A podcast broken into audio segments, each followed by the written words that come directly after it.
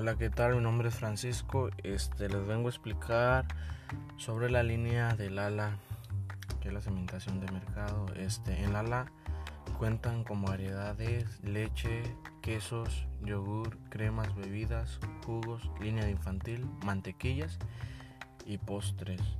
Este, también está como es el Petit Shop, este el Food está la gelatina, el yomilala y en leches está la lentera, bajas en grasas, deslactosada y saborizadas. Y también está que es el yogur, quesos, cremas, mantequilla, jugos, postres, agua de fruta en todos diferentes sabores. El Lala tiene una alta gama de producción ya que es muy reconocida a nivel mundial y este y eso es lo que maneja Lala esas líneas de producto y sería todo yo creo. Hasta la próxima